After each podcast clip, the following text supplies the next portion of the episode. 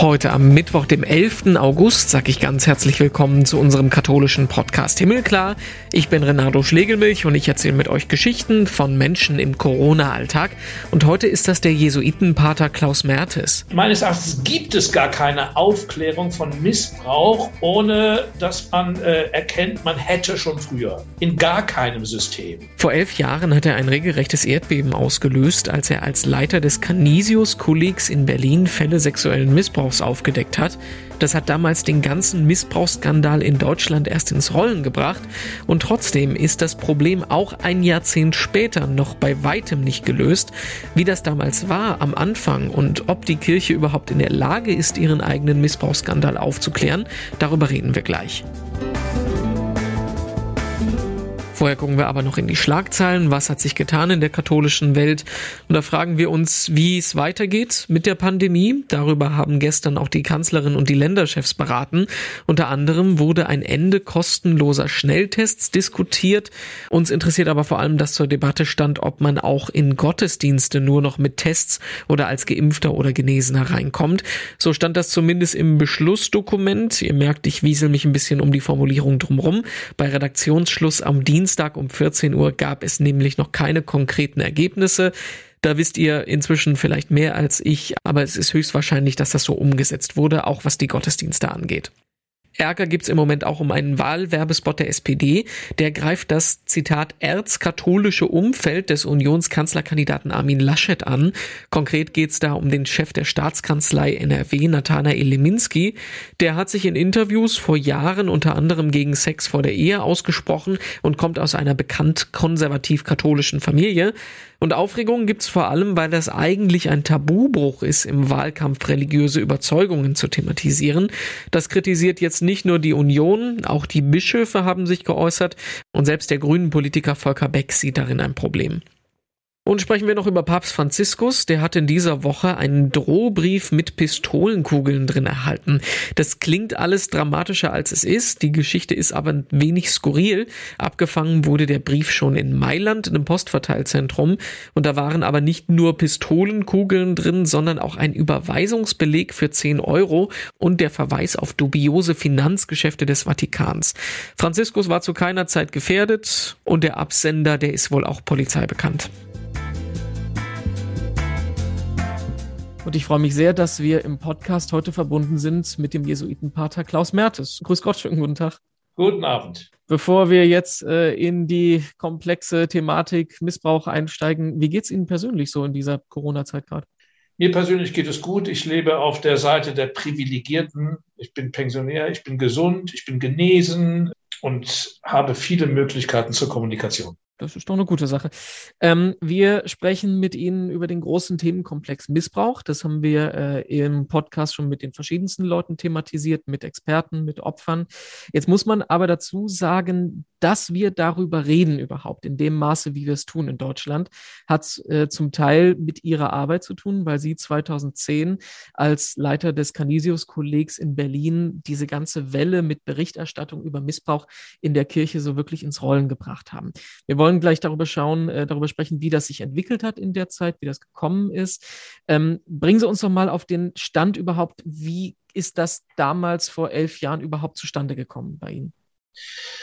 Drei Männer kamen zu mir, die 1980 Abitur gemacht hatten und äh, 30 Jahre später am Abiturjubiläum teilnehmen wollten und wollten, dass zwei ehemalige Jesuiten, die ihr Lehrer waren, nicht eingeladen werden und dass der Grund, warum sie nicht eingeladen werden, genannt wird. Und bei dem, was sie mir erzählten, äh, wurde mir dann sofort klar, da muss es ja bei einem Täter äh, allein schon bei einem Täter eventuell bis zu 100 Opfern geben. Und das äh, war äh, für mich äh, auslösend zu sagen, dann möchte ich wissen, wer noch betroffen ist und habe dann einen Brief adressiert an die ehemaligen äh, Schülerinnen und Schüler der potenziell betroffenen Jahrgänge geschrieben, der dann ähm, äh, an die Presse geriet, nicht durch mich, sondern durch jemand anders und äh, ähm, so dass im Grunde es gibt zwei Phasen. Das eine, die eine Phase ist mein Versuch, äh, die Betroffenen anzusprechen, damit sie reden können. Das Signal lautete, wir, da muss Schlimmes passiert sein. Ich möchte wissen, was los war. Meldet euch. Und äh, das Zweite war dann, äh, als dann die Öffentlichkeit auf die Tatsache meines Briefes aufmerksam wurde. Und dann begann eigentlich erst äh, Ende Januar 2010 mal der große Schlag. Haben Sie gedacht, dass das so eine Welle äh, vor sich her treibt? Nein, ich hatte damit gerechnet, dass schon damit gerechnet, dass mein Brief vielleicht irgendwann von jemandem an die Presse gereicht wird und dass es dann im Lokalteil einige Aufreger geben wird. Aber ich habe nicht damit gerechnet, dass es so eine äh, Welle geben würde. Jetzt sprechen wir mit Ihnen ja einerseits als Aufklärer in Anführungsstrichen, aber Sie sind natürlich auch Teil der Institution, die dahinter steckt. Das wollen wir so ein bisschen verstehen, die Mentalität, die das Ganze mit sich bringt und auch die Mentalität, die das dazu führt, dass das jahrzehntelang oder vielleicht noch länger überhaupt keine Rolle gespielt hat. Haben Sie denn auch diesen ersten Impuls gehabt, ähm, das will ich meiner Institution, meiner Schule, meiner Kirche, meinem Orden, das will ich davon fernhalten? Nein, den habe ich nicht gehabt, überhaupt nicht. Im Gegenteil, der Matthias Katsch, der einer von denen ja war, die da zu mir kam damals, damals noch unter Anonymitätsschutz, äh, der hat in seinem Lebensbericht oder seinem Bericht darüber jetzt kürzlich geschrieben, er hätte das Gefühl gehabt, ich hätte mich geradezu darauf gefreut, auf diesen Augenblick. Und das muss sagen, es war ein bisschen so, weil ich tatsächlich über die ganzen 10, 15 Jahre hinweg immer das Gefühl hatte, äh, ich gehe hier auf äh, Eis. Da ist es brüchig, da gibt es Aggressionen, die ich nicht verstehe, da gibt es äh, Verstummen, das ich nicht verstehe, ähm, äh, Gerüchte, die ich nicht wirklich durchschaue. Und äh, äh, ich hatte das Gefühl, dass die, ähm, das Sprechen der Betroffenen für mich auch eine Befreiung war, endlich ein Mandat zu haben, A zu sprechen und B auch zu wissen, äh, um was es geht. Das haben mir die Betroffenen entschlüsselt. Jetzt ist es ja so, dass das Thema nicht aus dem Nichts aufgetaucht ist. Wir haben ja vorher schon auch hinter der vorgehaltenen Hand Witzelchen gemacht, hahaha, Priester, Minderjährige und sowas. Also das ist ja in gewissem Sinne, hätte man das doch aber vorher wissen können, dass es so eine Problematik gibt in der Kirche. Ja, meines Erachtens gibt es gar keine Aufklärung von Missbrauch, ohne dass man äh, erkennt, man hätte schon früher. In gar keinem System. Äh, das, äh, deswegen äh, deswegen gehört zur Aufklärung von Missbrauch auch immer die Aufklärung von, ich sag mal, thematischem und unthematischem Wissen und Vorwissen, das es gegeben hat. Bis dahin, dass die äh, Jahrgangskollegen der betroffenen Schüler für die äh, missbrauchenden Patres ja Spitznamen hatten, die gängig waren. Einer hat sich durch exzessive Prügelstrafen äh, hervorgetan, äh, also Folter im Grunde genommen, äh, die äh, und äh, der hatte eben den Spitznamen Pater Pavian. Also irgendwie, äh, deswegen finde ich, äh, ist das, ist der Konjunktiv Pluskonperfekt, das hätte man wissen müssen. Ich finde es ganz wichtig, den zu demoralisieren. Also im Sinne von äh, äh, jetzt mit, mit dem Vorwurfsgestus kommen, sondern äh, wirklich sich interessieren dafür, wie dieses äh, äh, Wissen äh, und zugleich äh, das Wissen, dass man als Wissen nicht wirklich begreift, sich dann im Grunde genommen erst im Prozess der Aufklärung den allermeisten Betroffenen entschlüsselt. Ich rede jetzt nicht von den Verantwortlichen, die es wussten und bewusst vertuscht haben. Das ist ja nochmal was anderes. Das Wissen, das man als Wissen nicht wirklich begreift, das müssen Sie erklären. Wenn ein Pater den, ähm, den Spitznamen Pater Pavian hat und alle lachen darüber, dann haben sie ein Wissen. Sie wissen aber nicht, dass sich dahinter äh, ähm, äh, Folter verbirgt. Oder wenn ein Pater, das ist der andere Haupttäter im Canisius-Kolleg, ständig das Thema Masturbation hm. äh, aufbringt, und zwar im aufklärerischen Gestus, also die äh, und fixiert ist irgendwie, dann sagen alle Kollegen und Kolleginnen, der hat einen Tick mit Masturbation. Das aber dahinter äh, äh, schwerwiegende Missbräuche, Anleitungen zur Masturbation in seiner Gegenwart und so weiter und so fort stehen, das, das denken die gar nicht, da kommen die gar nicht auf die Idee. Also das heißt, äh, es gibt eine Symptomatik, die man aber als Symptomatik nicht erkennt und die erst dann sichtbar wird, wenn das Ganze sichtbar geworden ist. Insofern gibt es gar kein Aufklären ohne dieses Erkennen des Hätte. Und das, und das ist für die Aufarbeitung unglaublich wichtig, sich das klar zu machen, weil ja aus, äh, aus diesem Zusammenhang heraus die Verweigerung der Aufarbeitung kommt. Denn es ist ja so bequem zu sagen, da gab es eben schlimme Täter, die müssen bestraft werden, Punkt. Aber auf sich selbst zu blicken und sagen, ich hätte es ja auch wissen können, äh, ist ja eine sehr, sehr unangenehme Selbsterkenntnis. Und äh, die verleugnet man gerne. Und das ist die eigentliche Behinderung der Aufarbeitung. Wie ist das Ganze denn ähm, vor dieser Zeit im äh, Lehrerkollegium thematisiert worden? Die, das ist ja da wahrscheinlich auch nicht alles unbekannt gewesen, oder? Ja, das ist eben auch thematisiert worden, äh, und zwar aber immer so im Sinne von, hm, hm. also ich habe das gemerkt, wenn äh, äh, äh Jahrgänge kamen, die, äh, also die in den 70er Jahren besucht wurden, die, die sprachen mich immer auf das Thema Homosexualität an. Da gab es doch was. Und hm, hm, hm, dann habe ich dann gefragt.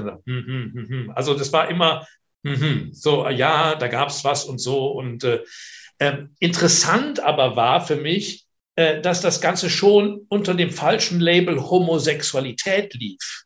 Also da ist ja schon ein Teil wiederum der systemischen Vertuschung, an die an der niemand jetzt, würde ich mal sagen, in einem individuell moralischen Sinne schuldig ist, die aber die systemischen Kontexte sichtbar macht. Man, hatte, man, äh, man hat gesagt, ja, da gab es so ein paar schwule Patres. So.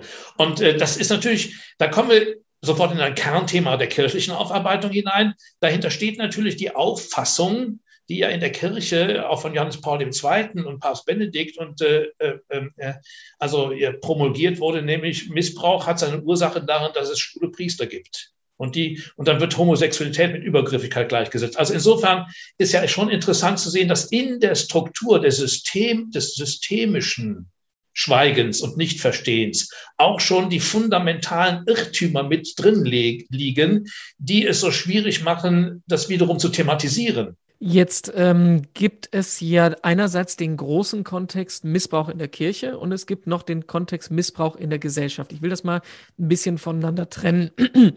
ähm, das Ganze ist jetzt elf Jahre her. Und man hat so ein bisschen den Eindruck, in diesen elf Jahren ist nicht viel passiert. Also die Bischofskonferenz hat einen äh, Missbrauchsbeauftragten gekriegt. 2018 gab es die MDG-Studie, wo dann auf einmal alle schockiert waren von diesem riesigen Ausmaß. Wie erklären Sie sich das, dass diese Welle von Empörung, die wir im Moment erleben, auch dieser Ansehensverlust der Kirche, dass das nicht schon damals, dass das nicht schon vor zehn, elf Jahren passiert ist? Also erstens mal ist es ja vor zehn, elf Jahren schon passiert, der Ansehensverlust der Kirche. Er ist nur nicht äh, in der Kirche selbst passiert, mhm. weil die Verleugnungsstrukturen innerhalb der Kirche noch zu stark waren. Die erste große Verleugnungs, äh, die erste groß Aufbrechen der Verleugnungsstruktur war dann ja letztlich 2018 die MHG-Studie. Und um eine kleine Nebenbemerkung zu machen zum Thema, äh, es ist nichts geschehen. Also würde mal die polnische und die kroatische Bischofskonferenz sowas äh, in Auftrag geben, das wäre ja schon mal ein mhm. Schritt.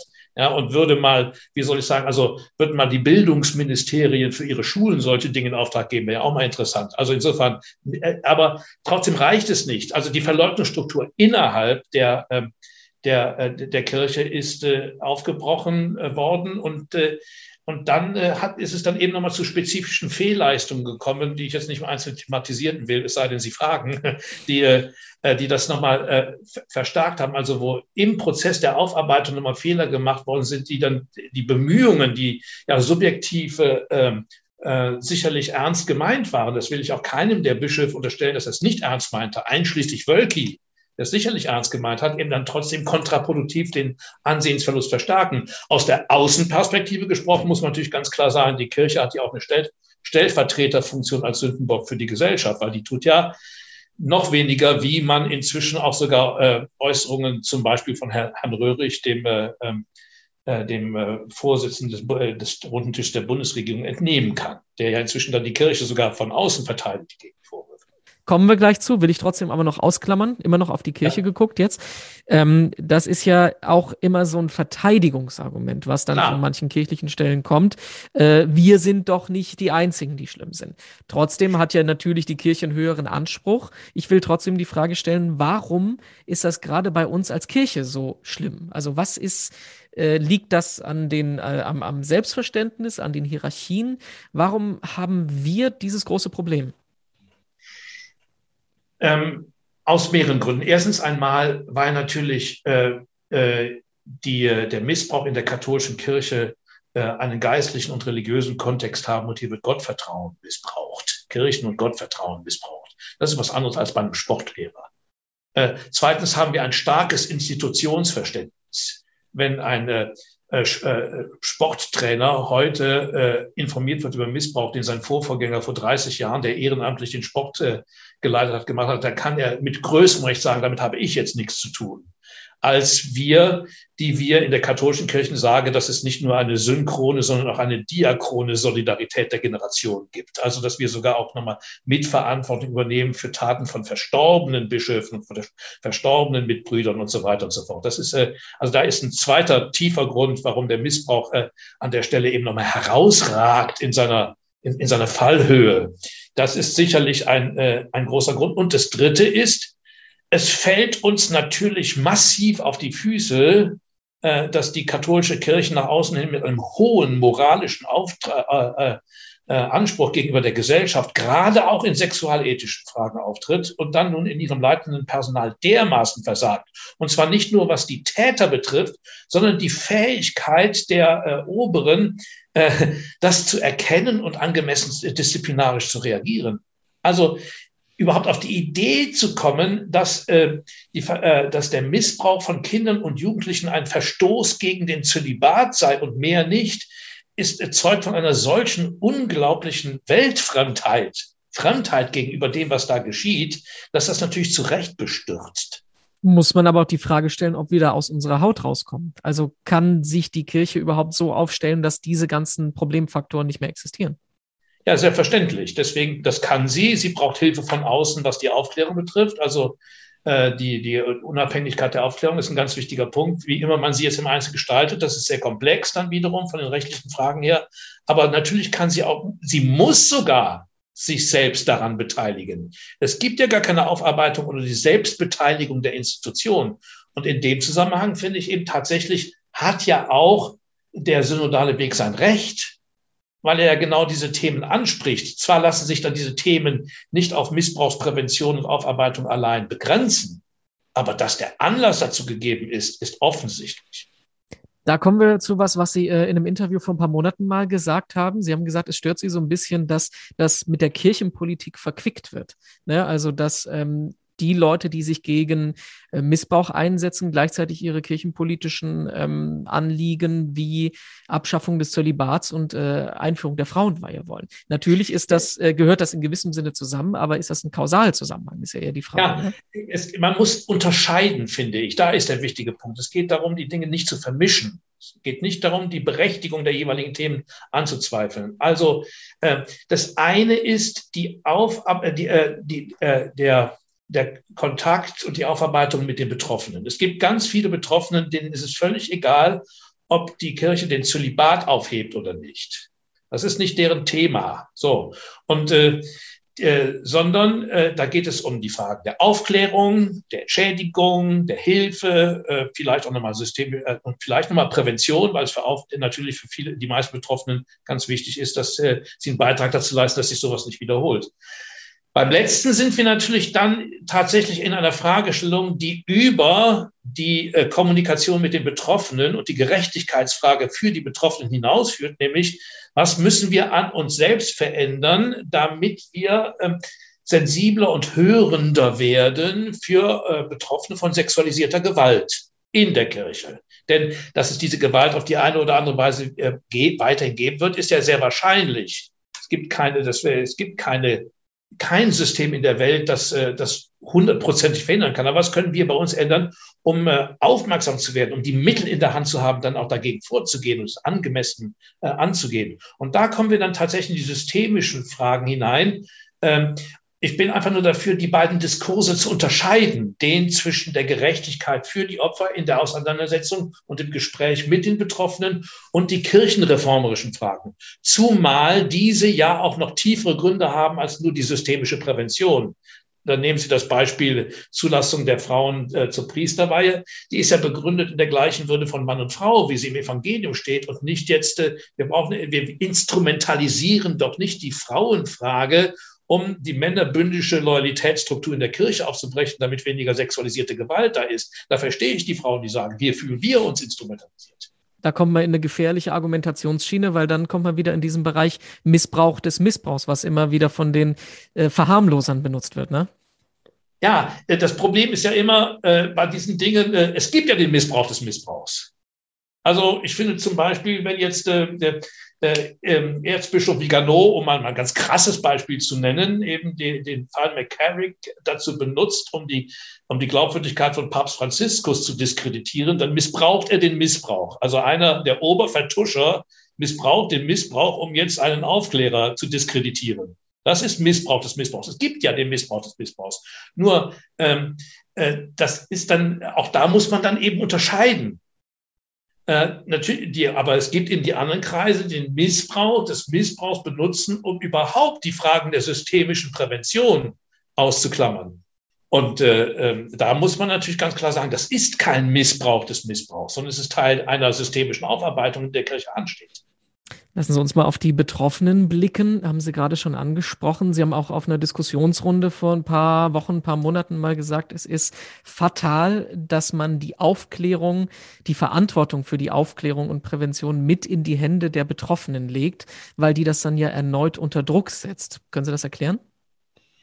Ja, ich finde, dass es Entscheidungen gibt, äh, die ähm, die nur von denjenigen verantwortet werden dürfen und können, die die Verantwortung tragen.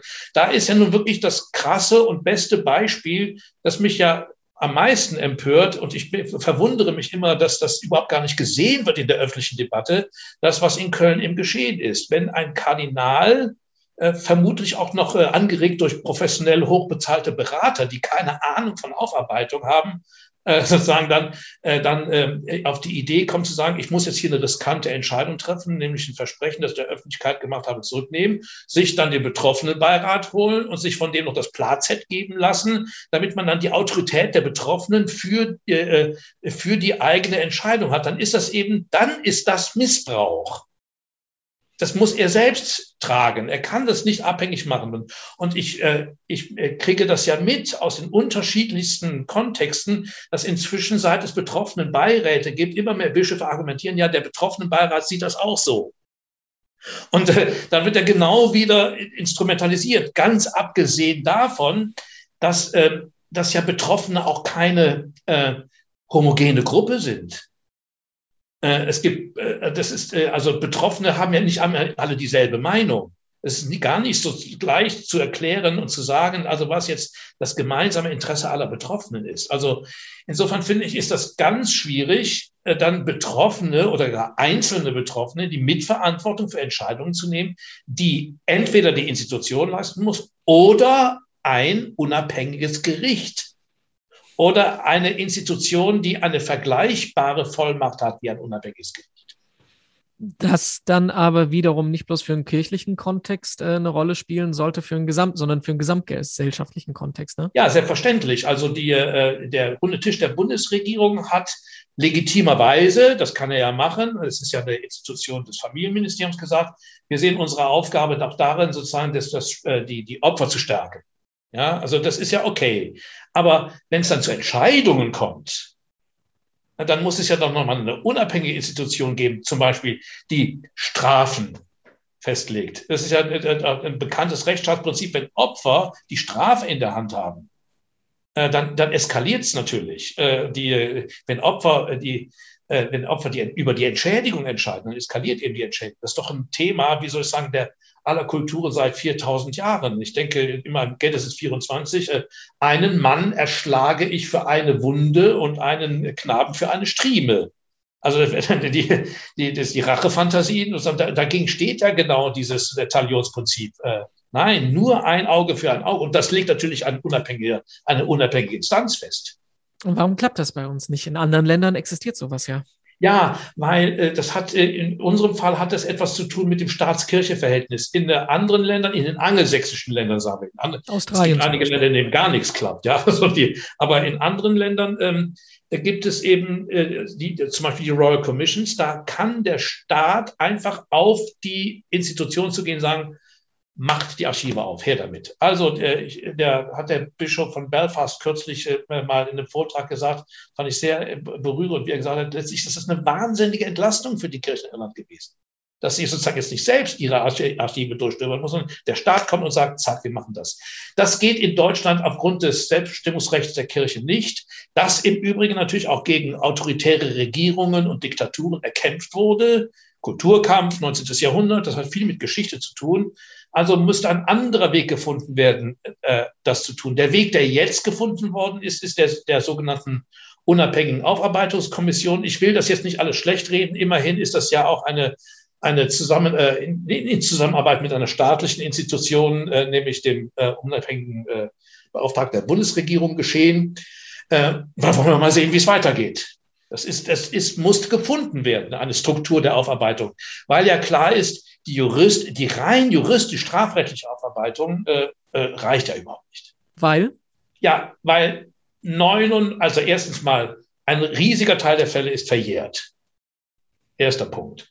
Der zweite Punkt ist, ein ganz großer Teil der Taten sind nicht Straftaten im strafrechtlichen Sinne des Wortes, haben aber biografisch katastrophale Folgen. Und die, aber die Staatsanwaltschaften äh, agieren dann, wenn äh, Verdacht auf eine Straftat besteht. Das heißt, die geben 99,5 Prozent der Akten zurück. Das hat sich ja gezeigt, das haben ja ganz viele Diözesen gemacht und Orden haben es auch gemacht. Sie haben ihre Akten an die Staatsanwaltschaft gegeben, die kamen zurück. Jetzt kann aber die Kirche sagen, so, dann haben wir die Aufarbeitung erledigt. Dann haben wir aber auch noch die anderen gesellschaftlichen Institutionen, Sport, ähm, äh, Bildung, alles, was da noch kommt. Äh, da kann man dann wiederum nicht sagen, es ist ein rein kirchliches Problem. Also ist das vielleicht ein menschliches Problem? Ist das ein, ah, das was, ist was ein grundsätzliches? Ja, es ist ein gesellschaftliches Problem und natürlich kein rein kirchliches Problem. Das ist ja, das ist ja vollkommen klar.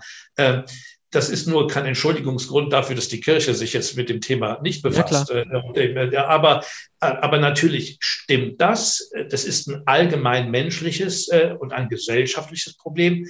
Deswegen äh, finde ich ja, dass die Kirche der Gesellschaft einen Dienst tut, wenn sie es bei sich selbst aufarbeitet.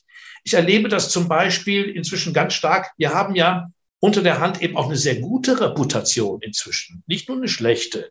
Die gute Reputation kriege ich dann mit, wenn zum Beispiel sich äh, Schulleiter staatlicher Schulen bei mir melden, weil sie eben auch ein Problem haben in diese Richtung hinein und dann sich bei mir als einem äh, erkundigen, wie macht ihr das denn in euren kirchlichen Schulen?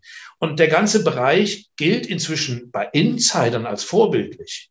Ich habe kürzlich mit einer Mitarbeiterin von äh, äh, einer Opferorganisation gesprochen äh, oder Opferschutzorganisation, also mit Zartbitter. Und die sagte mir, wenn ich mit einem Anliegen des Opferschutzes äh, bei einer äh, kirchlichen Institution äh, anklopfe, gehen alle Türen sofort auf. Wenn ich bei einer staatlichen Institution anklopfe, gehen alle Türen sofort zu.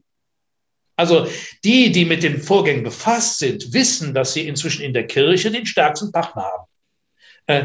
Aber äh, das, das ist auch so. Das kommt in der Öffentlichkeit nicht durch. Ist auch gut, muss ja gar nicht. Also, weil sonst, sonst steht die gute Arbeit, die wir machen, wiederum nur unter dem Verdacht, das sagen die nur, um wieder ein gutes Image zu haben. Aber ich bin der festen Überzeugung, die gute Arbeit, die an der Basis gemacht hat, wird sich durchsetzen.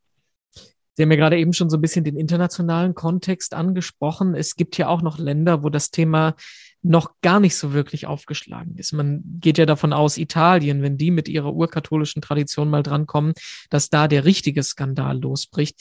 Ist das, ähm, ist das was, wo, wo wir als, als Deutsche da zu sehr auf uns blicken oder haben wir da eine, eine, eine Vorreiterrolle, so blöd wie es klingt? Also das Problem geht ja über uns hinaus. Also wir müssen ja auf uns blicken. Und wenn wir durch die Tatsache, dass wir auf uns blicken, faktisch dann auch Vorreiter werden, dann ist das eben so. Wir blicken aber nicht auf uns, um Vorreiter zu werden. Ich denke, da ist der entscheidende Unterschied. Und natürlich wird das in anderen Ländern weitergehen. Ist, äh, und die katholische Kirche ist 1,2 Milliarden Menschen. Und nun stellen Sie sich vor, dass am Ende in der katholischen Kirche bei 1,2 Milliarden Menschen ein fundamentales Umdenken zur Frage der Gestaltung von Nähe und Distanz, auch äh, der, der Frage von, äh, äh, von sexualisierter Gewalt gegenüber schutzbedürftigen Kindern, aber auch Frauen und so weiter entsteht.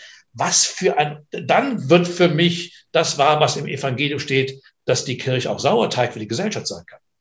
Das bringt mich schon zu unserer Abschlussfrage, die bei diesen Gesprächen immer gleich ist, aber äh, in eine andere Richtung interpretiert werden kann.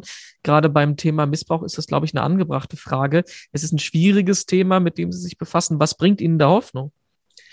Also erstens einmal ist es anstrengender, das äh, Thema loswerden zu wollen, als das Thema anzunehmen.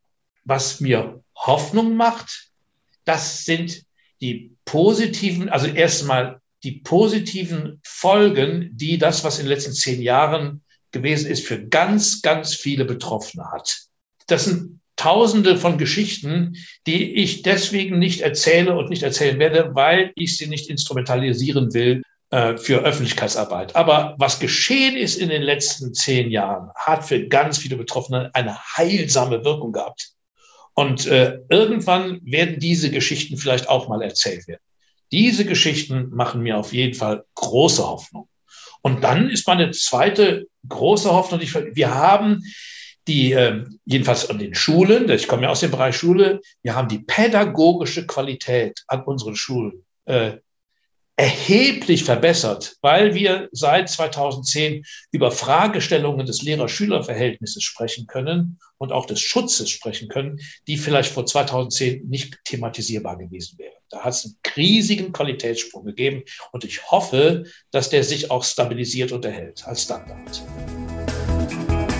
Soweit unser Gespräch heute mit dem Jesuitenpater Klaus Mertes. Besten Dank dafür. Mehr dazu gibt es auch zum Lesen in den Artikeln auf domradio.de und katholisch.de und auf unserer Homepage himmelklar.de könnt ihr über 100 Folgen unseres Podcasts nachhören.